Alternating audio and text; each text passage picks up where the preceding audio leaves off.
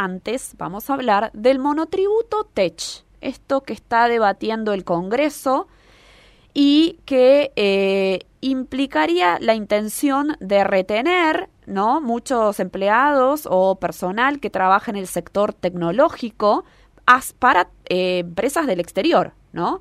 Bueno, la intención es que se registren en esta especie de monotributo TECH y esas divisas, bueno, puedan quedar dentro del país en esta necesidad urgente que tiene el gobierno de retener dólares.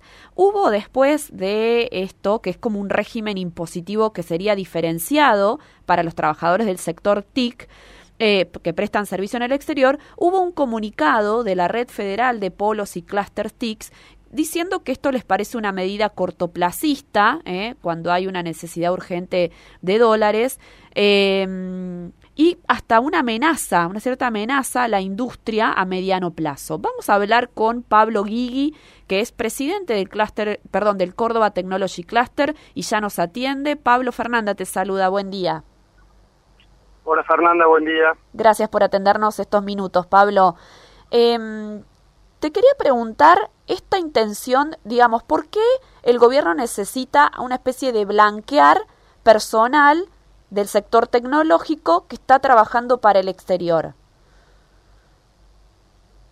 A ver, eh, esto es un, fenómeno que se viene dando ya desde hace un, un, buen tiempo, yo diría algo más de un año, se viene en pandemia, se, se profundizó mucho el problema, que tiene que ver con la salida de recursos, en general altamente capacitados, de las empresas hacia el trabajo freelance independiente para empresas del exterior. Claro. ¿Por qué?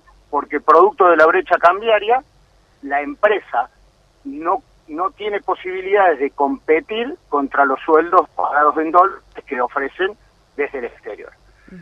El problema que eso tiene, por supuesto nadie puede cuestionar el derecho de toda persona a, buscar el máximo rendimiento de su trabajo y esto es absolutamente genuino y, nadie nadie cuestiona ese punto en particular.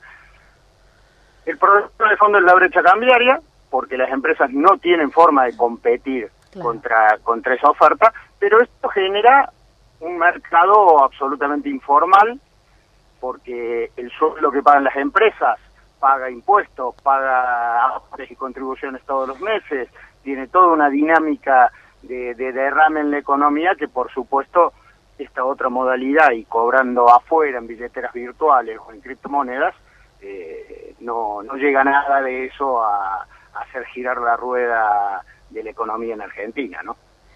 Entonces, esta medida del monotributo TICH, que aclaro hasta lo que nosotros sabemos todavía no ingresó al Congreso, Ajá es un proyecto del Ejecutivo que ya lo ha anunciado, pero todavía no entró a tratamiento. Estaría entrando en breve. Eh, lo que busca de alguna manera es regularizar a toda esa gente que está trabajando eh, informalmente para que ingrese las divisas, dejándole hasta 30 mil dólares al año que pueden ingresarlos y preservarlo en dólares en sus cuentas en lugar de liquidarlos en el mercado único libre de cambios, como es la obligación actual para cualquier empresa o, persona que, que facture un producto o un servicio al exterior. Claro. ¿Y para las empresas es tentador tener personal en este tipo de monotributo? Digo, porque lo que planteas primero es que, claro, el freelancer le pagan mucho mejor trabajando para el extranjero que para la empresa local no, es, no puede competir la empresa con esos sueldos. De esta manera, ¿podría retener eso cuando el, el problema del recurso humano en este sector es importante, Pablo, también? Muy importante, la escasez de recursos capacitados es, claro. es un fenómeno también muy marcado y esto no es un problema ni de Córdoba ni de Argentina, sino mundial. Claro. Hay mucha más demanda de recursos tecnológicos capacitados que la oferta que hay disponible para cubrir esos puestos de trabajo. Bien.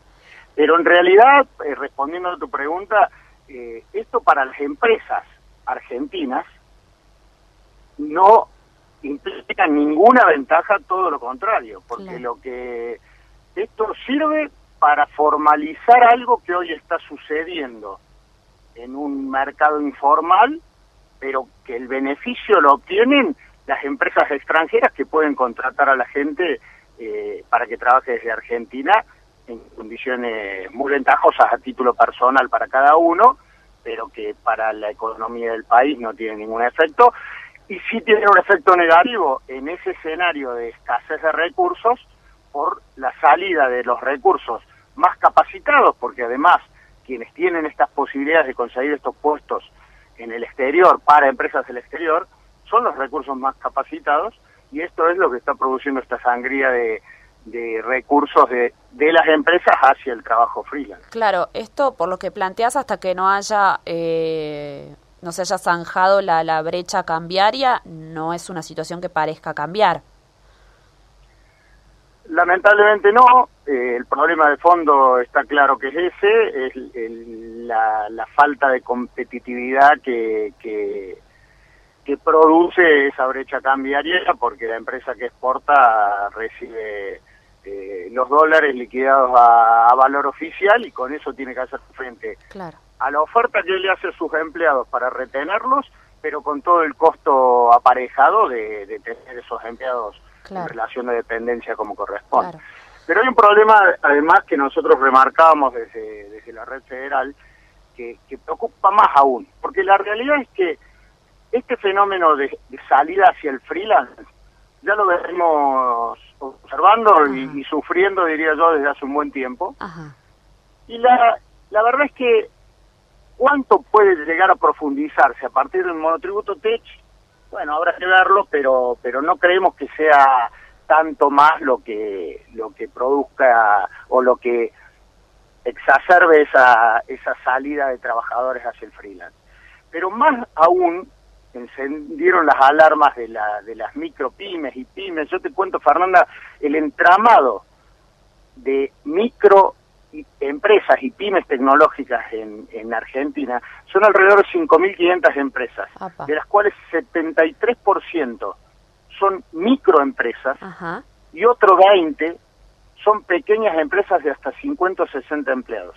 Entonces vos estás hablando más del 90% en, en ese entramado de empresas que en un 85% del, del universo trabajan para el mercado local. Ajá abastecen a pequeñas y medianas empresas de todos los sectores en Argentina.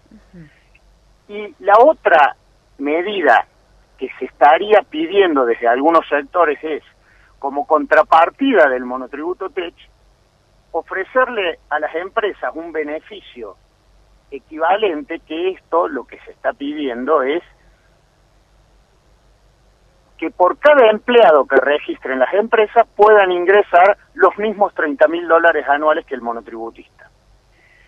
Esto que sería un beneficio para muy poquitas empresas, porque ese 85% de micropymes que trabajan para el mercado local no tendrían, no les llegaría ningún efecto de, de eventualmente esa medida, pero además las dejaría en una posición absolutamente desventajosa, mucho más de lo que hoy ya ocurre, para retener a sus recursos. Claro. Entonces, ahí lo estamos diciendo, ojo porque esa medida puede ser mucho más contraproducente para la industria local que el monotributo techo en sí mismo.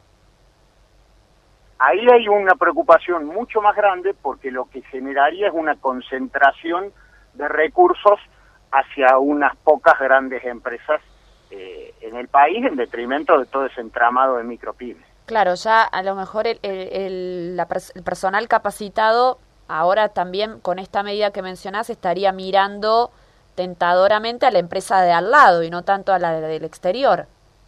Tal cual, y más que el personal mirando, son las empresas mirando al personal y yendo a hacer una oferta que, que las empresas eh, que trabajan para el mercado local no podrían igualar de ninguna manera. Claro, claro. Eh, por ahí cuando uno habla de todas las empresas de los clúster y demás, eh, esta diferenciación de cuáles son las micro se nos escapa, ¿no? Por eso es importante este porcentaje. Claro, por eso, por eso te lo comentaba, porque no es menor que el 90% de la industria esté en ese tipo de empresas. Entonces, nosotros lo que reclamamos es que no pensemos medidas solo por el la urgencia de la necesidad de divisas. Bien que Atente encontró una mirada un poquito más estratégica de mediano plazo, porque la industria del software tiene un potencial enorme para generar empleo de calidad, para generar divisas, pero tenemos que fortalecer ese entramado de pymes. Exacto. Eh, uno no puede pensar una industria a partir de trabajadores freelance. Claro, la industria la generan y la potencian las empresas, las pymes. Bien. Y ahí es donde creo que tenemos que mirar con, con, con, una mirada un poquito más estratégica y de mediano largo plazo este tema. Sin duda. Pablo Guigui, muy aclaradora su palabra. Muchas gracias por estos minutos. No, por favor, gracias a ustedes, Fernando. Que tenga una buena jornada. El presidente del Córdoba Technology Cluster, ¿eh? este entramado es, el Córdoba Technology Cluster, aquí tenemos el clúster de Río Cuarto también, ¿no? Con todo el sector eh, tech, con todo el sector de empresas eh, del sector eh, del software, de la economía del conocimiento y demás, ¿no? Allí están agrupadas. Después de que se empieza a conocer algunos lineamientos de esta medida, el monotributo TECH, que estaría por ingresar al Congreso, la Red Federal de Polos y Cluster Sticks mm, lanzaron este comunicado diciendo que esto no satisface eh, y que no va a contribuir a una medida, bueno, estructural que tiene el sector.